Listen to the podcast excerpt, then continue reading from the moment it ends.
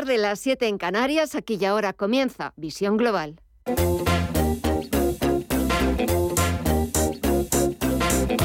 Esto es Visión Global con Gema González. Hasta las 10 de la noche, dos horas de programa por delante, dos horas en las que vamos a estar acompañándoles y les vamos a ofrecer la visión más completa de lo que está pasando de la actualidad de este jueves 21 de abril. Y si echamos un vistazo a los mercados, la sesión de hoy, la sesión de este jueves, lo más interesante ha sido leer al vicepresidente del Banco Central Europeo, a Luis de Guindos, en una entrevista a Bloomberg y allí ha reconocido Luis de Guindos que todo apunta a una subida de los tipos de interés en la eurozona en julio. Por cierto que el mercado ya está descontando tres subidas más a lo largo de este año en la eurozona. Hace apenas una semana la presidenta del BCE, Christine Lagarde, dijo que la secuencia estaba clara, que primero había que acabar con el programa de compras que va a finalizar en julio y después subir tipos. Y hace una semana Christine Lagarde decía que aún no estábamos ahí. Pues bien, parece que ese camino se va cortando, que esa secuencia que dice la presidenta del BCE se va a ir cumpliendo, cumpliendo. Primero acabar con el programa de compras en junio y después primera subida de tipos en la eurozona el próximo mes de julio. Tras las declaraciones de Luis de Guindos, el euro hemos visto cómo se ha apreciado hasta los 1,09 dólares máximos de la última semana y lo más interesante vuelve a estar en el mercado de la renta fija, porque ahí hemos visto cómo la rentabilidad del Bund alemán ha subido también a máximos desde abril de 2015 en el 0,9%. Con todo, vamos a echar un vistazo a las pantallas, echamos un vistazo al otro lado del Atlántico, la bolsa más importante del mundo, donde se imponen los números rojos, fuertes caídas, sobre todo las que estamos viendo en el sector tecnológico. El Nasdaq Composite baja un 1,2% en los 13.287 puntos. El SP500 baja un 0,79% en los 4.424 puntos. Y también tenemos en rojo al Dow Jones de Industriales. Está bajando algo más de 100 puntos, un 0,3% en los 35.054 puntos. Y si echamos un vistazo al mercado de la renta fija, hemos visto cómo se ha comportado en Europa tras las declaraciones del vicepresidente del Banco Central Europeo. En Estados Unidos, la rentabilidad del Treasury americano del bono estadounidense a 10 años está subiendo cerca de un 3% y cada día está más cerquita de volver a marcar nuevos máximos en Estados Unidos, en el 2,91%. Y también lo que está subiendo este jueves es el índice VIX de volatilidad, más de un 9% arriba, hasta los 22,18 puntos. Seguimos tomándole el pulso al resto de mercados. Nos falta por conocer qué es lo que está pasando en las principales bolsas europeas, en los mercados de materias primas, de divisas, de criptomonedas. Pero empecemos ese repaso. Mirilla Calderón, muy buenas tardes. Muy buenas tardes, Gema. Pues vamos a empezar por las bolsas latinoamericanas, donde el Merval de Argentina hoy está en negativo, cae un 0,84% y cotiza en los 91.783 puntos. El Bovespa en Brasil también retrocede un 0,62 hasta los 114.344 puntos. El IPSA chileno también con números rojos. Los vemos en los 4.904 puntos con una caída del 1,41% y el IPC mexicano también con números rojos cae un 0,46 hasta los 53.575 puntos. Y si miramos al mercado de divisas y materias primas, Estefanía Muniz, muy buenas tardes. ¿Qué es lo que vemos hoy? Pues muy buenas tardes, ya Hoy vemos un panorama distinto en el mercado de las materias primas que están en positivo, a excepción del oro, que rebaja un 0,35% en los 1.949 dólares la onza. Y el petróleo, el barril de Bren, está subiendo un 0,75% en los 107,6 dólares, mientras que el West Texas, de referencia en Estados Unidos, avanza un 0,84% a 103 dólares el barril. En el mercado de las divisas, el euro consolida nivel en los 1,08 dólares y la libra por su parte corrige un 0,23% en los 1,30 dólares. En el mercado de las criptomonedas, ¿qué vemos? Pues vemos avanzar al Bitcoin que cotiza ya eh, rozando los 41.500 dólares con un avance del 0,34%, un 0,69 es lo que se deja Ethereum hasta los 3.060 dólares. El Ripple también retrocede un 0,37 y cotiza en los 0,75 dólares. Terra la vemos avanzar un 2,3 y a Solana y a Cardano caer un 0,61% y un 0,34% respectivamente. Pues así está la negociación de los principales activos, pero antes de dar paso a los titulares, de actualizar toda la información, vamos a escuchar al presidente de la Reserva Federal, a Jerome Powell, que ha participado en una mesa redonda organizada por el Fondo Monetario Internacional. Points in the direction of, of 50 basis points being on the table. Ha asegurado Jerome Powell que una subida de tipos de 50 puntos básicos en la próxima reunión de mayo del Banco Central estadounidense está sobre la mesa porque es esencial, ha dicho, devolver la inflación, el objetivo de inflación, al nivel del 2%, que es el nivel marcado precisamente por la Reserva Federal estadounidense. Enseguida actualizamos toda la información, titulares de las 8.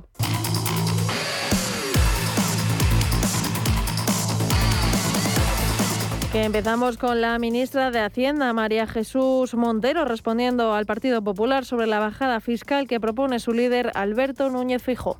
Yo diría que el Partido Popular, eh, todo ante cualquier problema que surgen en el país, la única respuesta, la única alternativa que pone encima de la mesa es una bajada fiscal que significa un deterioro de los servicios públicos. Desde luego, este gobierno es un gobierno que desde el primer momento ha estado atendiendo las situaciones que se han ido presentando con motivo de la pandemia, posteriormente con motivo de la guerra de Ucrania. Y Núñez Feijó le responde diciendo que la ministra se ha equivocado en todas las previsiones que ha realizado. Pronosticó una inflación del 1,3% y ahora es del 9,8%. La ministra de Hacienda hace un presupuesto con una inflación del 1,3 y una previsión de ingresos, de incremento de ingresos de menos de 9.000 millones. Y en los dos primeros meses llevamos un incremento de ingresos de 7.500 millones. Por tanto, la ministra de Hacienda se ha equivocado en todas sus previsiones y no debería hacernos equivocar al conjunto de los españoles. Los españoles estamos pagando 7.500 millones en impuestos más de lo que pagamos en enero y febrero de hace 12 meses.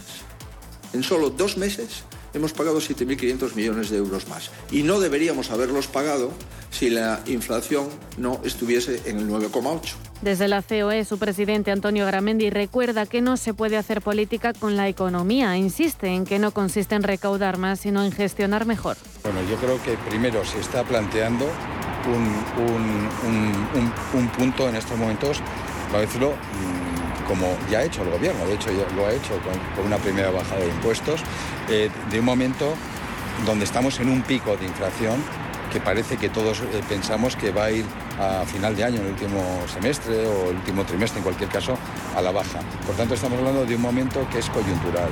Eh, el Fondo Monetario lo que está diciendo, sobre todo, es algo que yo repito siempre, que tengamos rigor presupuestario y ortodoxia económica. Es decir, no consiste en recaudar más, consiste en gestionar mejor.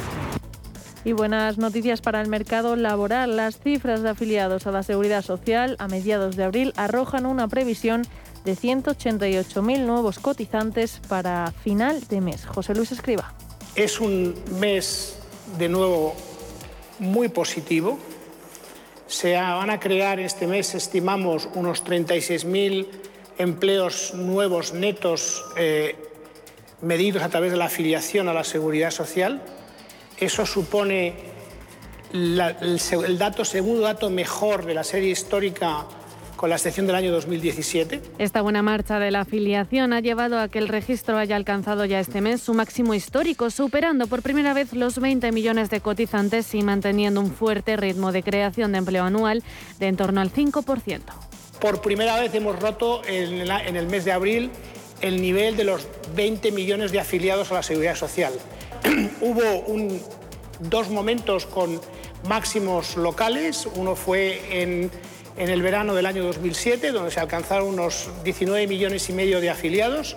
Otro fue justamente antes de la pandemia, pero este, eh, este mes de abril ya hemos alcanzado por primera vez los más de 20 millones de afiliados, concretamente en 20 millones, casi eh, 60.000 afiliados a la Seguridad Social. Y este jueves se cumplen 30 años del primer AVE. Raquel Sánchez es la ministra de Transportes. No es solo la rapidez, la innovación, la sostenibilidad, la interoperabilidad, la fiabilidad y la puntualidad han sido los grandes atributos de la alta velocidad en estas tres décadas. Lo han comprobado los cerca de 465 millones de viajeros que han utilizado los servicios de alta velocidad de Renfe. Esta línea cambió la imagen que teníamos del ferrocarril y la propia visión que teníamos de nosotros mismos. Modificó la imagen de España y todo eso, todo eso, ni más ni menos, es lo que hoy celebramos. Y lo celebra con una promoción a partir de este viernes de 100.000 billetes de AVE y larga distancia a 15 euros cada uno. Los billetes de esta oferta son para viajar en los tres meses de verano, entre el 1 de julio y el 30 de septiembre, en todos los destinos nacionales. La Agencia Internacional de la Energía y la Unión Europea han presentado este jueves una guía con nueve acciones para reducir el consumo energético de los hogares que se podrían ahorrar 450 euros anuales de media. A principios de marzo, la Agencia Internacional de Energía publicó un decálogo para reducir la dependencia energética de Moscú y apostar por proyectos eólicos y solares. En esta nueva guía se recogen en total nueve medidas que ahorrarían unos 220 millones de barriles de petróleo al año y alrededor de 17.000 millones de metros cúbicos de gas suficientes para calentar casi 20 millones de hogares. Pero la luz sigue subiendo mañana un 28%, superando de nuevo los 200 euros el megavatio hora. Cota por, por, debajo de la cual se había mantenido desde el pasado 15 de abril. El precio máximo se dará entre las 8 y las 9 de la mañana con 244,1 euros megavatio hora, mientras que el mínimo será de 176,09 euros y se registrará entre las 4 y las 5 de la madrugada. En las dos últimas jornadas el precio medio de la luz ha aumentado un 143% y frente a hace un año el precio medio de la electricidad para este viernes será un 170 79,22% más caro que los 74,41 euros del 22 de abril de 2021. Y vamos con cifras. La compraventa de viviendas se disparó un 24% el pasado mes de febrero hasta sumar 53.623 operaciones, su mayor cifra desde abril de 2008. Y su mejor dato en un mes de febrero según el INE. Con el avance interanual de febrero, la compraventa de viviendas encadena 12 meses consecutivos de tasas positivas por comunidades autónomas. El mayor número de compraventas venta se dio en La Rioja, Comunidad Valenciana y Andalucía, que en valores absolutos fue la región que más operaciones sobre viviendas realizó durante el segundo mes del año, con 10.978 compraventas. Y desde Kiev, donde se ha reunido con el presidente Zelensky, el jefe del Ejecutivo Pedro Sánchez. Today from Kiev I want to say to all the Ukrainian people that uh, you are not alone ha anunciado que España continuará protegiendo a los más vulnerables de esta guerra. Y el mayor envío hecho por España a Ucrania de armamento y equipamiento militar, una entrega que duplica la asistencia bélica mandada desde el inicio de la invasión rusa el pasado 24 de febrero. Hasta ahora España ha enviado toneladas de material militar en 11 aviones. La mayor parte de este armamento son lanzagranadas, contracarro, munición y ametralladoras ligeras. Mientras Estados Unidos anuncia otros 800 millones de dólares en ayuda militar. Y el presidente ruso Vladimir Putin ordena evitar un asalto frontal con el último reducto contra el último reducto ucraniano en Mariupol. La prioridad, dice Putin, es limitar las bajas en sus tropas.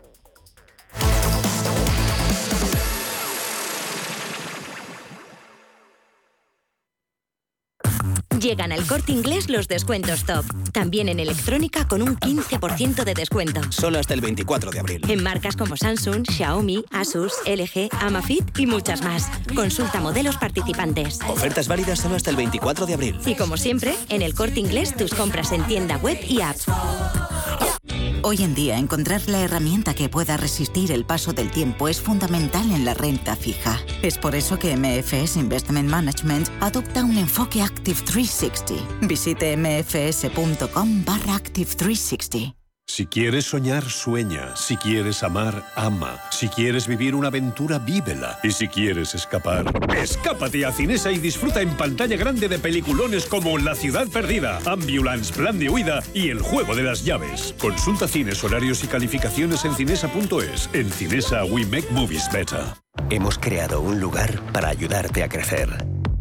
Donde cada pregunta tiene su respuesta donde acompañamos a empresas y autónomos en su camino hacia la digitalización y sostenibilidad, donde estar al día de ayudas y subvenciones, y donde se impulsa la internacionalización de todos los negocios, con contenidos pensados para aprender, inspirar y crecer.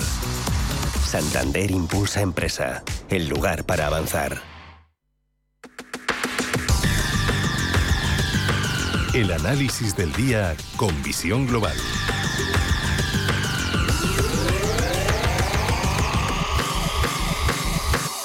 Y cuando pasan algo más de 15 minutos de las 8 de la tarde, una hora menos en la comunidad canaria, el primer análisis lo buscamos como Arribes, cofundador de Blackbird, que está aquí con nosotros. Marc, muy buenas tardes. Muy buenas tardes. Y me estaba preguntando qué es lo que había dicho el BCE. Yo creo que no he terminado de escuchar a su presidenta, Cristina Lagarde, en esa mesa redonda que ha organizado el Fondo Monetario Internacional, en la que estaba compartiendo mesa Cristina Lagarde con Cristalina Georgieva, con la directora gerente del Fondo Monetario Internacional y también con el presidente de la Reserva Federal, Jerome Powell, al que le han preguntado eh, si la subida de 50 puntos básicos para la próxima reunión de mayo estaba encima de la mesa. Ha tenido que no le gustaba como demasiado adelantar acontecimientos, ha dicho que había que esperar a las reuniones, pero ha conseguido eh, ese titular de sí, sí, encima de la mesa. En mayo está esa subida de 50 puntos básicos. Y después ya no he continuado escuchando, pero eh, me da la sensación de que también le han debido preguntar a Christine Lagarde un poco por eh, la política monetaria del Banco Central Europeo, sobre todo me imagino que a raíz de la entrevista de Bloomberg hoy a, Luis de Quintos, al vicepresidente, a su número dos, que ha tenido que reconocer que pues eh, quizás se cumpla ese calendario que hace una semana nos dijo Christine Lagarde, primero las compras, primero acabar con las compras, más o menos está previsto eso para junio y después Dios dirá, como diría mi madre, ¿no? Después ya Dios dirá, y sobre todo Dios dirá, es que tiene que haber una subida de tipos en, la Unión Europea, en la zona euro, eh, en julio, y ya el mercado, por lo que he podido leer, también ya está descontando tres subidas más a lo largo, a lo largo de este año. Sí, ya, ya hemos pasado de la transitoriedad ¿no? Sí, sí. A, a la persistente y ahí tenemos la subida de tipos. Bueno, pues es un poco lo esperado. eh, vamos a ver también cómo lo absorbe la economía, cómo lo absorbe la inflación. Hay muchos puntos encima de la mesa. Puede haber algún frenazo, es cierto, de, de la inflación y sobre todo de, de esta economía que tampoco está para muchos trotes. ¿no? Pero bueno, sí, la verdad que lo estamos viendo. eh, el Sabadell, uno de los que más ha subido, vuelve a recuperar los 0,80. Sector financiero, sector bancario y petrolero lo están haciendo bien. En Estados Unidos, farmacéuticas. Lo defensivo tira, luego lo tecnológico para sí, abajo. sí, ¿no? no, lo estamos Y- viendo hoy.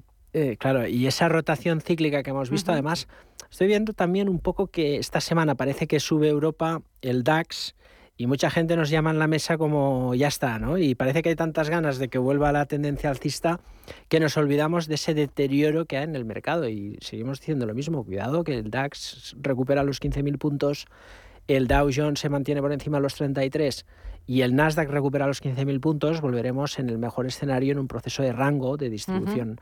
Y la distribución es eso, es que el mercado necesita vender todas sus acciones. Y en un momento de distribución van a seguir apoyando hasta que terminen de distribuir. Siempre ha sido así, ¿no? Y lo que más me preocupa es que las FAN, que son 10 trillones de dólares, están todas, ya no están subiendo, están ya todas Ujú. en el proceso de giro de distribución y atacando soportes, que eso es muy peligroso, ¿no? Entonces, el mercado está muy débil, necesita mucho para recuperarse, no lo harán ni en un día, ni en una semana, ni en dos. Habrá rebotes, igual que cuando sube hay correcciones, cuando cae pues eh, hay subidas, rebotes, pero el mercado está muy deteriorado. Hay que ir a buscar el ciclo, compañías cíclicas, eh, hay que ser muy selectivo y tecnología, mucho cuidado porque vemos que el mercado no se anda con bromas, lo vimos No, no, ayer no. con Netflix. Pero es que como el mercado no va a estar eh, como está, con todo lo que está cayendo, ayer hablábamos también con, con otros expertos el tema de los cisnes negros y me decía un analista, al final vamos a tener que pintar los cisnes de blanco porque es verdad que casi ya parece imposible o misión imposible poder encontrar un cisne blanco porque se nos está volviendo todo en contra, estamos viendo esas fuertes caídas, aunque es cierto que el mercado podría haber caído más, sobre todo teniendo en cuenta que estamos en una guerra que ya va para para más de dos eh, más de dos meses, en la que no hay ningún tipo de negociación que vaya avanzando sobre un acuerdo de paz o, eh, o sobre esos corredores humanitarios un día sí y, y- y- sobre todo también el impacto. Le han preguntado, por cierto, a, a Christine Lagarde en esa mesa redonda organizada por el FMI sobre el impacto en la economía europea. Ha tenido que reconocer que es verdad que esperaba que este año la economía se consolidara, la economía recuperara, pero claro, tristemente nadie podía adivinarlo. Ha venido una guerra y, eso se está, dejando, se está dejando notar y de qué manera, no solamente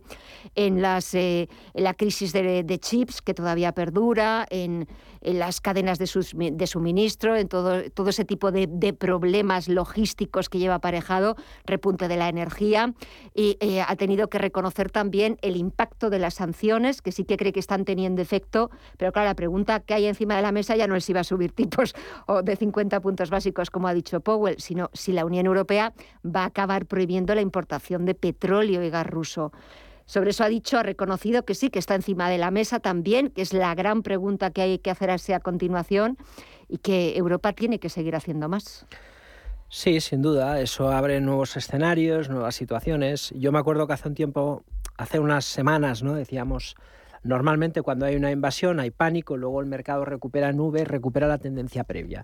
Y la tendencia previa es distribución, ¿no? Y eso a mí realmente es lo que me preocupa porque lo que decías antes, ¿no? De los cisnes blancos y sí, tal. No, no, hay que pintarlos. Eh, yo te diría que es realmente la respuesta a esa pregunta que decíamos, ¿cuál será el efecto colateral del exceso monetario. Uh -huh. Y es eso, ¿no? Mucha volatilidad, ¿no?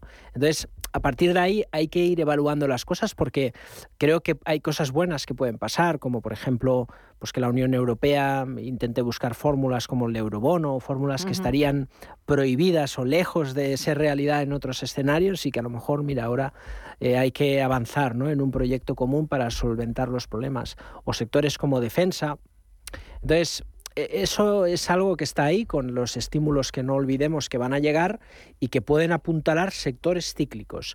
Eh, pero también es cierto que, lógicamente, como bien sabemos, pues después de este escenario de guerra, va a haber tensiones en, en, la economía y acelerar esa estanflación. ¿no? Tenemos dudas de cuánto puede llegar a tensionar la inflación a la economía y hasta cuándo puede subir los precios. ¿no? Pero bueno, yo creo que tampoco la lógica ¿no? nos indica que no debería de ir mucho más allá.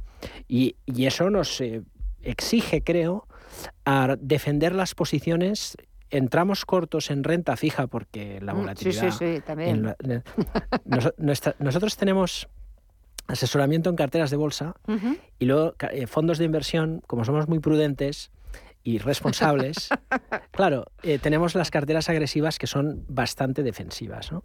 Pero es curioso como la cartera que más ha caído en toda esta caída del 25% uh -huh. ha sido la cartera defensiva, que invierte prácticamente en renta fija. Hemos caído un 3,5% en todo este tramo del el best, el drawdown máximo, uh -huh. y ha caído más la defensiva que la dinámica precisamente por eso, por la caída batacazo tremendo de los, del, del mercado de deuda. ¿no? Sí, sí. Entonces hay que ser muy defensivo en la renta fija y también en la renta variable porque el mercado está en una situación que, insisto, es, sigue siendo muy vulnerable. ¿no?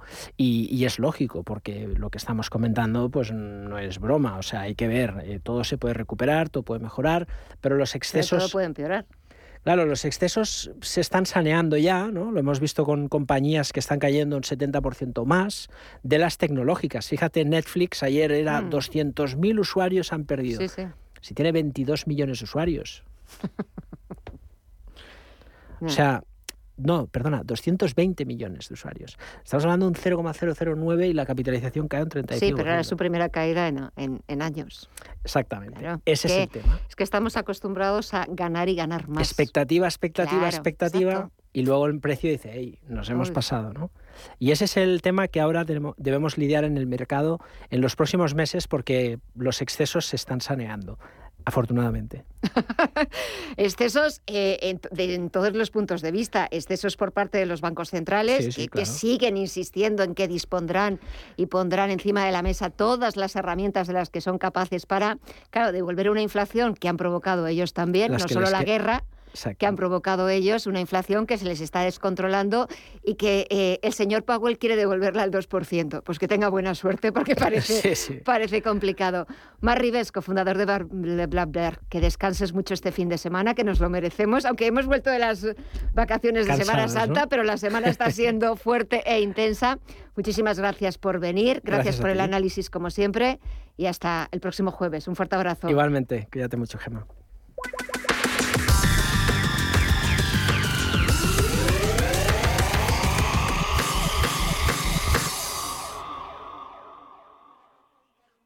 Este sábado gratis con el periódico Expansión, guía práctica de la declaración de la renta. Resuelva todas sus dudas y sepa cómo rebajar su factura fiscal.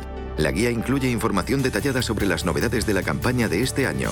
La guía práctica de la declaración de la renta de Expansión, la herramienta fundamental para pagar lo justo a Hacienda. Este sábado gratis con Expansión. Llegan al corte inglés los descuentos top. La mejor selección de marcas top de moda, accesorios, deportes, hogar, con hasta un 30% de descuento. Roberto Berino, Jack Jones, Dim, Guess, Nike, Bra y muchas más. Solo hasta el 1 de mayo disfruta de descuentos top. Tus compras en el corte inglés en tienda web y app.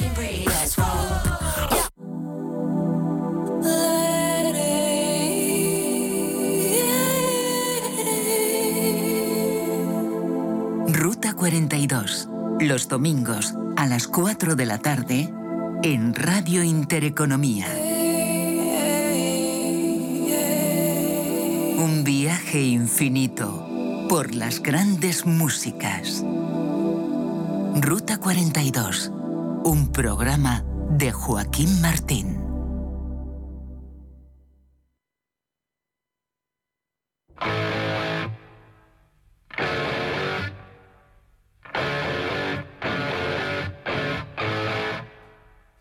Radio Intereconomía, Visión Global.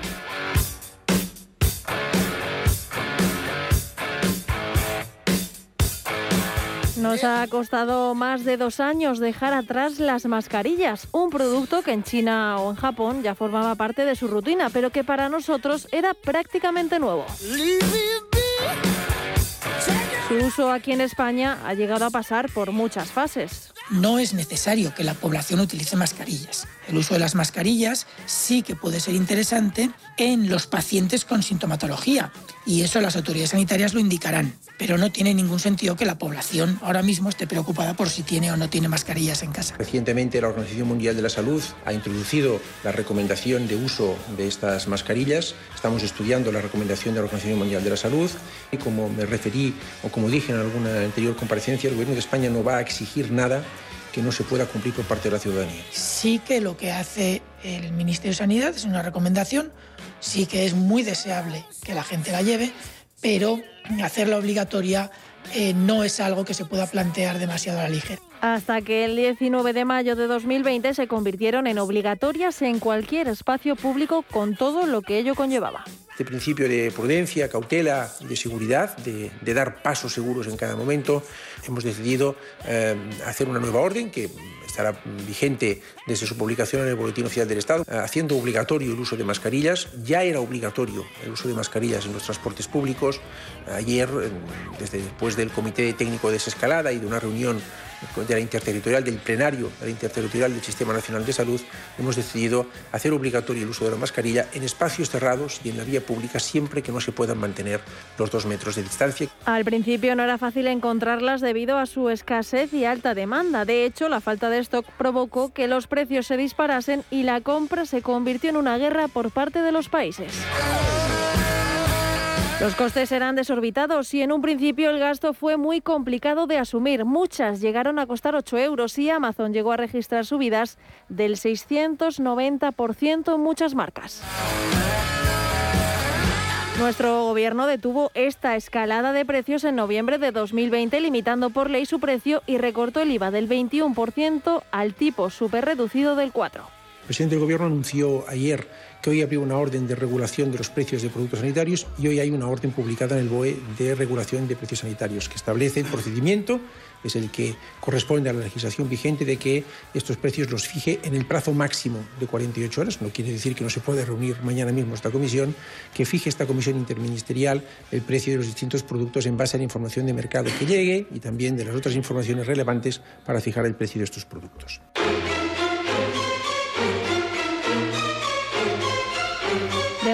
Para otro, millones de españoles tuvieron que afrontar un golpe económico completamente inesperado y continuado. Y es que la última encuesta realizada por el CIS refleja que un 20% de la población utiliza más de nueve mascarillas diferentes a la semana y más de un 50% de toda España utiliza como mínimo cinco. Esto hizo que las empresas que ya estaban instaladas en el sector hiciesen un negocio, el negocio del siglo. Firmas como la japonesa Kawamoto llegó a subir un 800% en escasos días y otras como Tianjin Teda se dispararon un 240.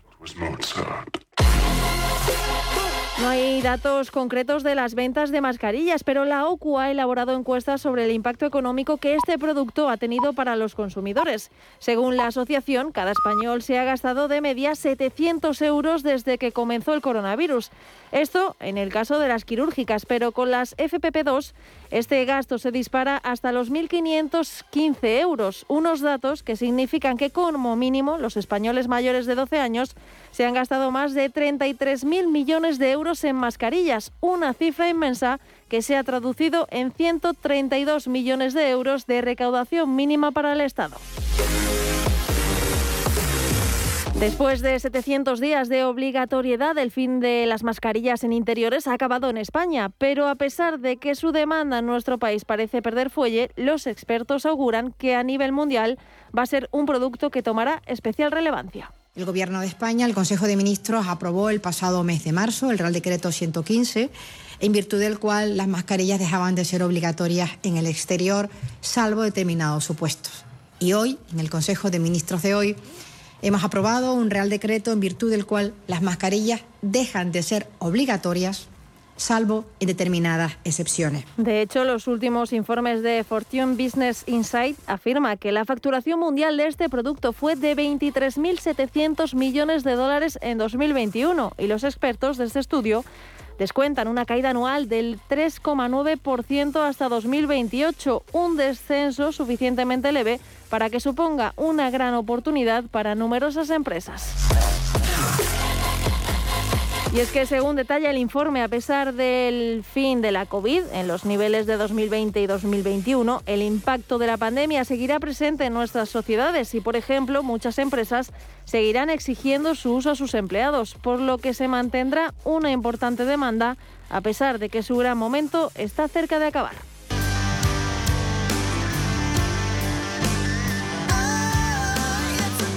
Respecto a las importaciones, 2020 marcó un hito histórico en la compra de mascarillas. Según datos de la Cámara de Comercio, se superaron los 2.200 millones de euros en compras por parte de las empresas españolas, cuando en 2019 apenas llegó a los 160 millones. Y los diferentes ayuntamientos, gobiernos y Ejecutivo Nacional procedieron a realizar compras millonarias por adquirir mascarillas de otros países.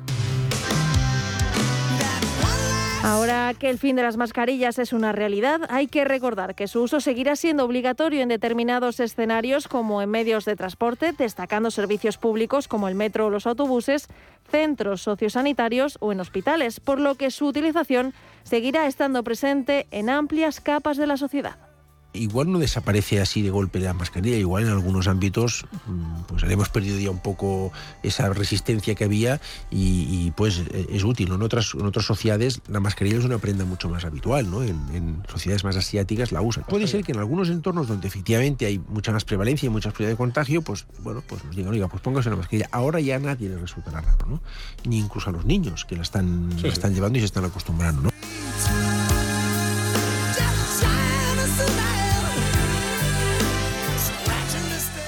Visión Global.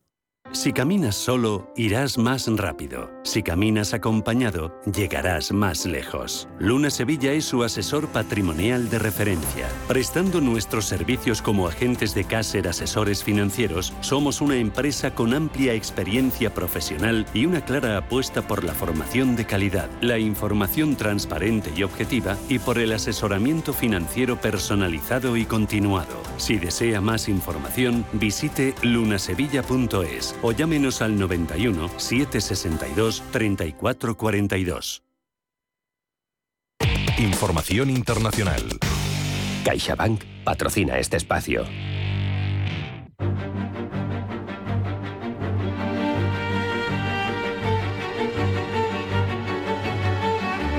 Acería Azovstal es una de las fábricas de acero más antiguas de toda Europa. Casi 90 años después que su primer horno comenzara a producir hierro fundido, se ha convertido hoy en el refugio de los últimos soldados ucranianos de Mariupol frente a la invasión rusa. Es un complejo industrial en el sureste de la ciudad, cerca del puerto, que se extiende por 11 kilómetros cuadrados en una red de naves, vías de tren y túneles subterráneos. Un auténtico laberinto repleto de pasillos y búnkers, construida precisamente para soportar incluso un ataque nuclear. La planta data de la época soviética a comienzos de los años 30. No es la primera vez que una guerra interrumpe la actividad de Azovstal. Dejó de funcionar con la ocupación nazi durante la Segunda Guerra Mundial. Tras la reconstrucción, se convirtió en una fábrica capaz de producir más de 6 millones de toneladas de acero anuales, equivalentes a lo que producen en España todas las plantas de la mayor empresa del sector, ArcelorMittal.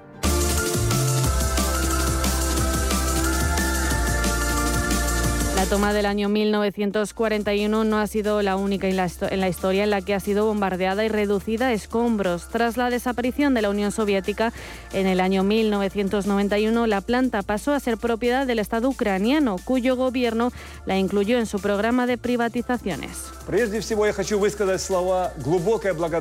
Escuchamos a Rinat Akhmetov, el más rico de Ucrania, el hombre más rico de Ucrania con una fortuna estimada en 7.600 millones de dólares por la revista Forbes, lo que le coloca en el número 327 de la lista de personas más ricas del mundo. Akhmetov es propietario del conglomerado metalúrgico y minero del grupo Metinvest y también fue presidente del equipo de fútbol Shakhtar.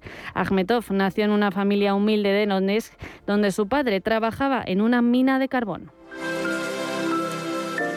La planta tenía una capacidad productiva anual de 5,7 millones de toneladas de hierro fundido, 5,3 de acero de convertidor y 4,7 de acero laminado. También era la productora ucraniana de láminas de acero para la construcción naval y de tuberías para gasoductos y oleoductos. El teniente del alcalde de Mariupol, Sergei Olov, ya a mediados de marzo, los bombardeos rusos inutilizaron Azovstal, cuyo futuro es ahora completamente incierto. La ubicación de la acería Azovstal forma parte de una estrategia gracias al fácil acceso a la costa del Mar Azov por su acceso marítimo.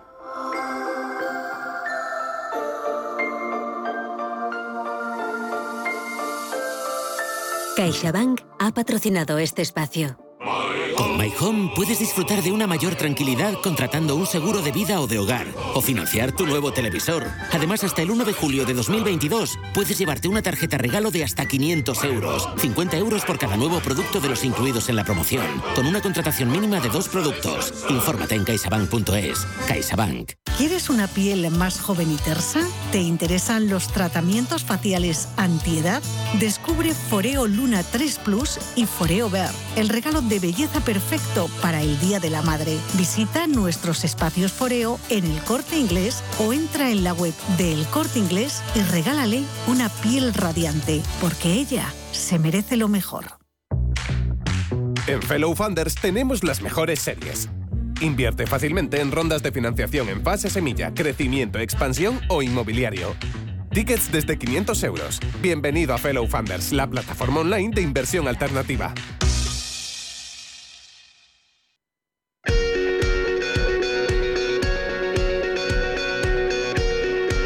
En Visión Global, la entrevista del día. El debate sobre la conveniencia de acortar la semana laboral vuelve a estar encima de la mesa. Hace justo un año el Gobierno y más país llegaron a un acuerdo para poner en marcha un plan piloto de semana laboral de cuatro días o 32 horas. Y, por ejemplo, hace también muy pocos días, en Bélgica han acordado introducir en la reforma laboral una medida que permita a los empleados concentrar las horas de trabajo en cuatro días. El país no pretende, al menos por el momento, recortar la jornada, pero sí dar al trabajador la posibilidad de alargar el horario una o dos horas diarias para poder disfrutar así de tres días de descanso. Vuelve de nuevo a estar encima de la mesa ese debate sobre una semana laboral de cuatro días. Vamos a buscar ventajas, vamos a buscar desventajas, partidarios, detractores y lo mejor de ello es hablar con Teresa Ezquerra, es abogada especializada en Derecho Laboral de Avensis. Teresa, muy buenas tardes. Hola, ¿qué tal? Buenas tardes. De nuevo, volvemos a poner encima de la mesa ese debate de semana laboral de cuatro, de cuatro días, a favor, en contra. serviría para eh, aumentar la productividad, eh, se podría utilizar, porque también es verdad que hay muchas críticas por parte, por ejemplo, del sector servicios, donde es como más difícil o un poquito más imposible establecer una jornada laboral de, cuatro días, ¿no? Bueno, yo creo que, no, es una cuestión de favor o en contra, eh, sino del caso concreto. ¿no? Yo creo que, que es una medida que puede funcionar siempre y cuando los trabajadores y los empresarios estén de acuerdo en determinados sectores de actividad. Evidentemente, parece una cuestión bastante difícil de aplicar como norma general, es decir, parece bastante difícil trasladarlo por ley al ámbito general de todos de, todos los, ámbitos de mercado, servicios, eh, incluso de las administraciones públicas. Entonces, yo creo que es una cuestión que puede ser útil en según qué sectores.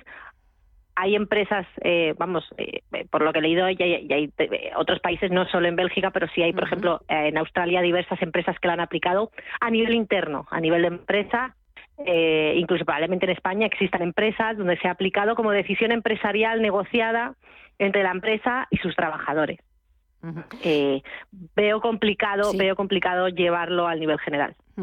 Quizás es verdad que debería verse sector por sector, sobre todo porque pues, eh, la hostelería, bares, bares, restauración, pues eh, cuando se habla de, de, implementar esta norma de una semana laboral de cuatro de cuatro días a la semana, es cierto que, están absolutamente en contra. Por ejemplo, también los sindicatos, he leído yo, Teresa, eh, opiniones de los sindicatos que apuntan a que es más urgente solucionar otros problemas del mercado laboral español antes que implementar una semana de cuatro días. Sí, bueno, eh, eh, eh, sí, hay varios sindicatos que, que, están reivindicando temas como, por ejemplo, hay todavía temas pendientes que sí están obligados eh, por ley, que eso son cuestiones llevadas a todos los sectores y una obligación laboral, como el tema del registro de las jornadas, que es una cuestión que todavía está implementándose por las compañías. Ha habido sentencias que ya han determinado que el registro en papel no es válido, que tiene que ser un registro eh, de, alguna manera más eh, eh, informatizado, que quede un rastro que no sea falsificable. Es decir, todavía hay muchas cuestiones que bueno que ellos apuntan a que a que son más relevantes. Eh, sí es verdad que, que nada impide efectivamente que si una compañía entiende que en su caso particular va a resultar más productivo hacer jornadas de cuatro días, las, las implanten a nivel interno en su empresa con acuerdo de los trabajadores, porque obviamente es una modificación sustancial de las condiciones de trabajo. Entonces, pero todo lo que se ha acordado, bien a nivel de empresa, bien a nivel de negociación colectiva sectorial, nada impide que se haga. Quiere decir que si, que si realmente esto fuera así, si una empresa creyera que va a ser más productivo implantar una jornada de cuatro días, la estaría implantando, mm. porque rara vez un trabajador eh, eh va a preferir trabajar cinco días a cuatro. Prefieres trabajar una hora y media más todos los días y tener un fin de semana de tres días. Entonces, yo creo que el argumento de la productividad eh, no puede valer como argumento general. Es, es, un argumento interno de cada, de cada empresa. Hay empresas que lo han aplicado, pocas en España, pero ha habido algún caso porque han entendido que en su caso funciona. Quien lo entienda, que lo aplique.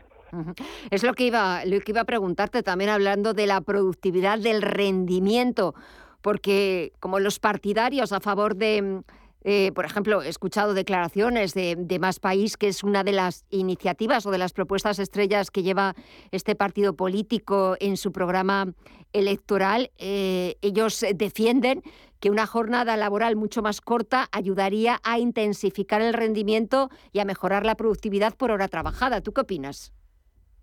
Pues es que yo creo que eso es, eh, que no se puede generalizar en eso, que es que depende tanto del, del, tipo de función, del tipo de trabajo que desarrolla un empleado.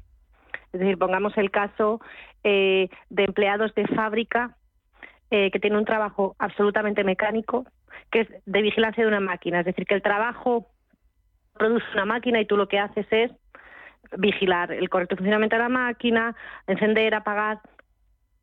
Son, son trabajos en los que probablemente no afecta tanto a la productividad las horas que tú dediques, porque dependes de una máquina. Hay otro tipo de trabajo, eh, las profesiones liberales, abogados, arquitectos, en los que podríamos hablar efectivamente de que las jornadas laborales eh, muy largas a mi juicio, al revés.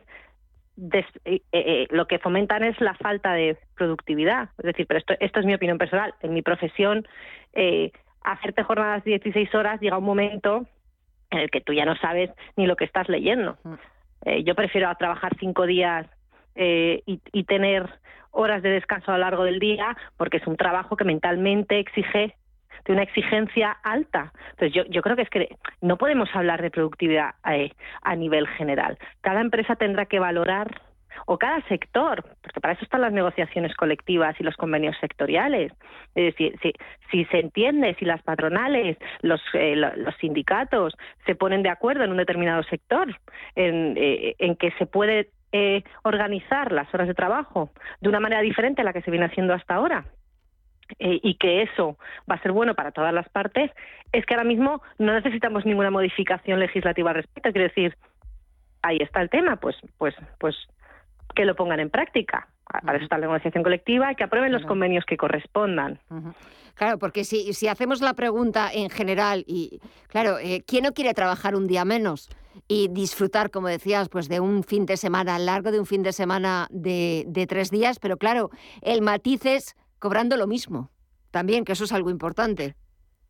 Claro, a ver, yo creo que aquí el, el, matiz está en eh, si lo que estamos hablando es de una intensificación de la jornada de 40 horas semanales, es decir, yo sigo prestando el mismo, las mismas horas de servicio, pero las distribuyo en cuatro días en vez de en cinco, o si lo que estamos hablando, porque sí que había eh, determinados colectivos que lo que eh, promulgan es, oiga, no, usted lo que me tiene que hacer es reducir la jornada de 40 a 32 horas, es decir, elimino una jornada completa de 8 horas, pero sin afectación del salario, puesto que como esto no va a afectar a mi productividad en negativo, sino en todo caso en positivo, eh, no me va usted a reducir el salario. Hombre, yo creo que los empresarios muy probablemente tendrán algo que decir a este respecto, sobre todo por un tema de competitividad. Es decir, hay, hay determinados sectores en los que las horas de servicio importan. O sea, que no van a objetivo. Pues si yo fabrico un coche, eh, yo lo que tengo es que fabricar 10 coches y soy capaz de fabricarlo en 5 horas, da igual si estoy abierto funcionando 5 horas o 26.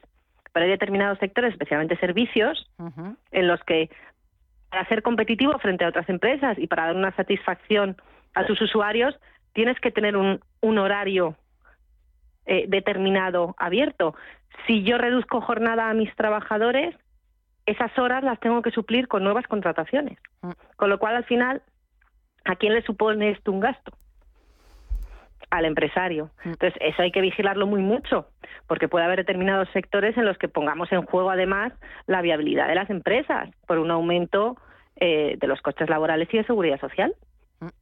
Exactamente, es un asunto peliagudo, es un asunto eh, polémico que vuelve otra vez a estar encima de la mesa, que vuelve a estar otra vez em, en plena efervescencia, sobre todo también a raíz de esa decisión de, del gobierno belga. Parece que también aquí en España el Ministerio de Trabajo es partidario, se muestra partidario de, hablar sobre este tema, pero todavía queda mucho camino por, por recorrer, todavía de ahí a que sea una realidad, aún quedan muchos flecos pendientes y sobre todo muchas negociaciones y quizás pues no una implementación a nivel general porque hay que medir y hay que cuantificar muchas cosas como nos estabas contando. Pues eh, Teresa Ezquerra, del despacho de abogados Avensi, abogada especializada en derecho laboral. Ha sido un verdadero placer. Gracias por contestarnos a todas las dudas, por ver em, lo que podría significar desde el punto de vista del rendimiento laboral, de la productividad, una jornada laboral de cuatro días. Esperemos a ver qué es lo que va pasando en los próximos meses y vuelve a ponerse o vuelve a salir el debate a flote y volveremos a contar contigo, Teresa. Muchísimas gracias y hasta pronto. Un fuerte Muchísimas gracias. A ti. Hasta, hasta luego. Buenas noches.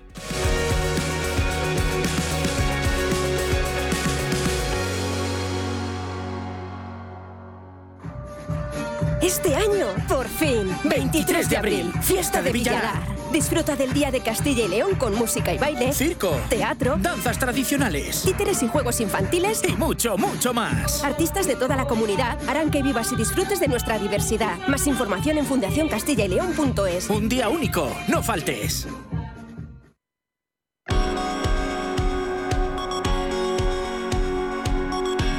Esto es Visión Global con Gema González.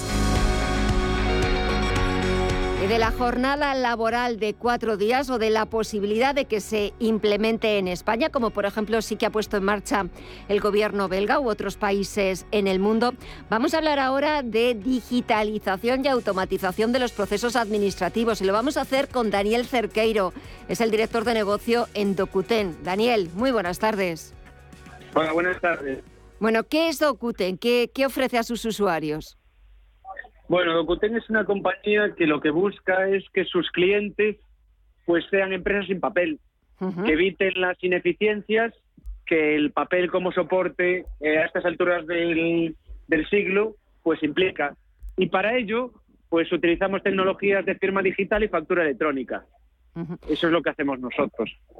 ¿Y cómo funciona una factura o firma electrónica? O, por ejemplo, ¿qué debe hacer el cliente de Docuten para, para utilizar esta tecnología? Para que le sea mucho más eh, fácil el proceso, mucho más rápido y sin papel. Bueno, pues eh, básicamente son tecnologías muy accesibles a cualquier usuario. Eh, la firma digital, pues es utilizar herramientas digitales, valga la redundancia, en vez de hacer la firma manuscrita como hacíamos antes. Y bueno, desde el punto de vista de los usuarios, de los que utilizan, eh, de los que hacen la firma, pues eh, es una, un, por ejemplo un trazo biométrico que todos hemos hecho alguna vez en una tablet o, en un dispositivo móvil o eh, como se firman muchas transacciones por medio de una un one, lo que se llama un one time password, eh, una contraseña de un solo uso que nos permite firmar.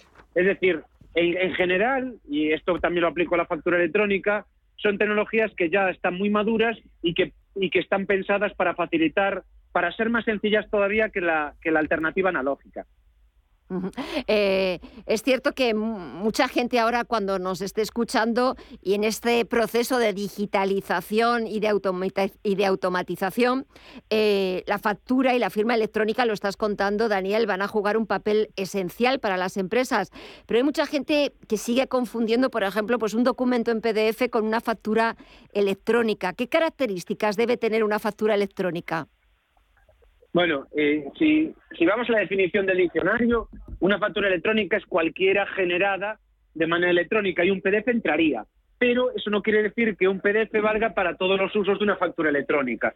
Para eso hay una serie de formatos que se llaman formatos inteligentes, que son los que permiten, los que por ejemplo pide la administración cuando le facturamos a ellos.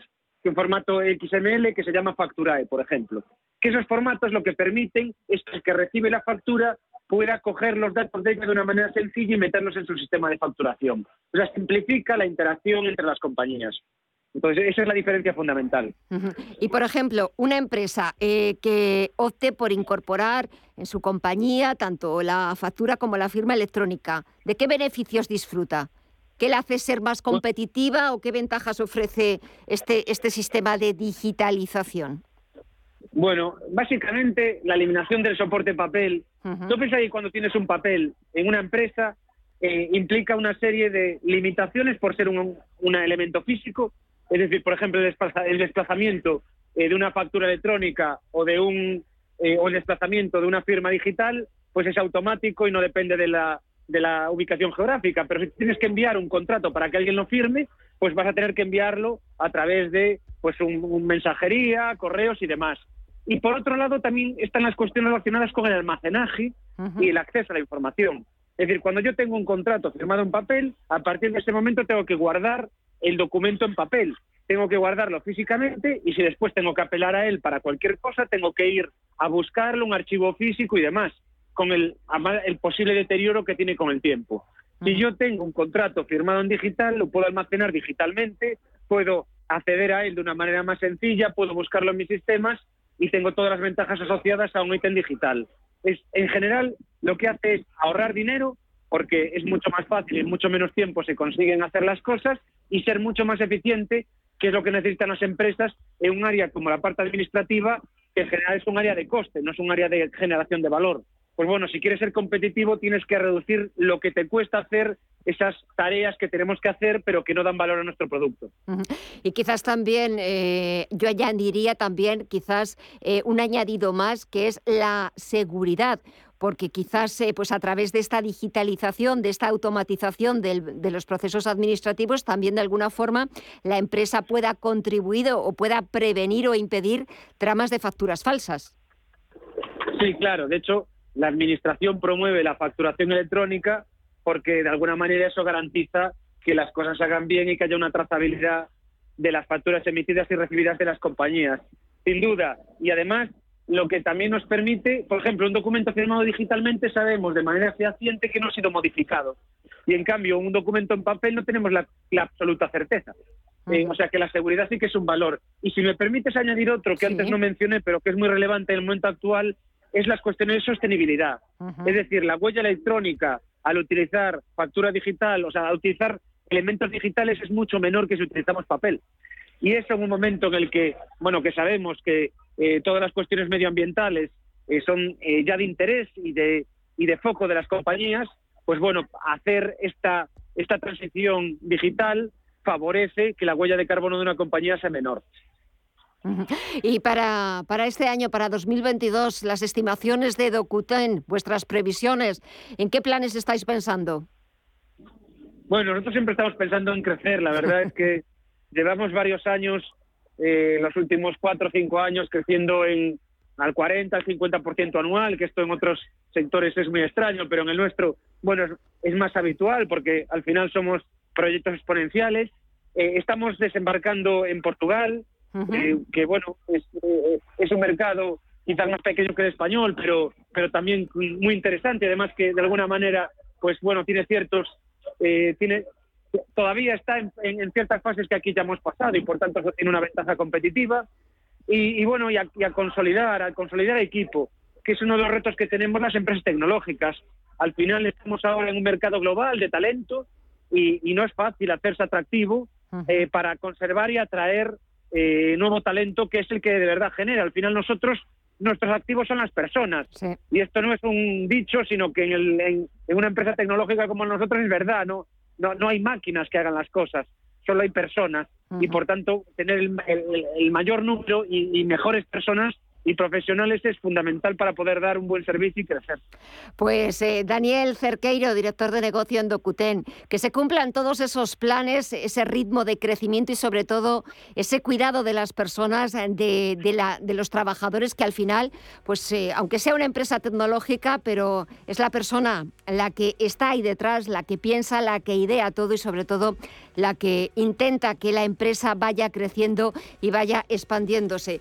Que os vaya estupendamente y nada, aquí tienes vuestra casa para cualquier negocio, cualquier expansión que quieras comentarnos. Daniel, ha sido un verdadero placer. Gracias y hasta pronto. Muchas gracias. Un saludo. Adiós.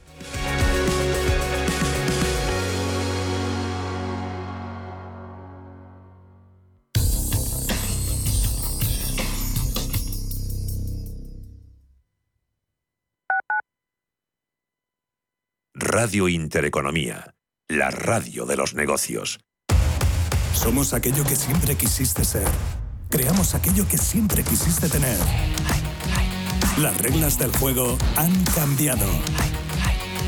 Somos traders. Operamos. Black Bear Broker. El broker de los traders.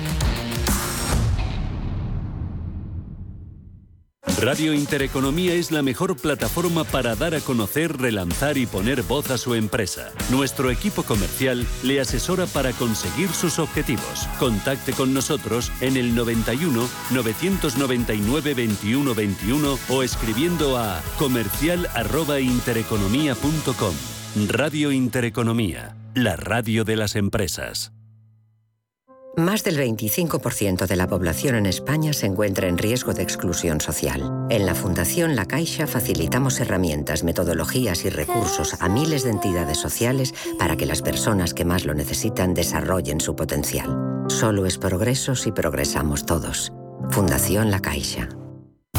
Los domingos a las 10 de la noche tienes una cita con el Club de los Negocios Raros un magazine dedicado al mundo de los libros. Actualidad, entrevistas, literatura y poesía tienen cabida en este espacio cultural de Radio Intereconomía, dirigido por Andrés Sánchez Magro.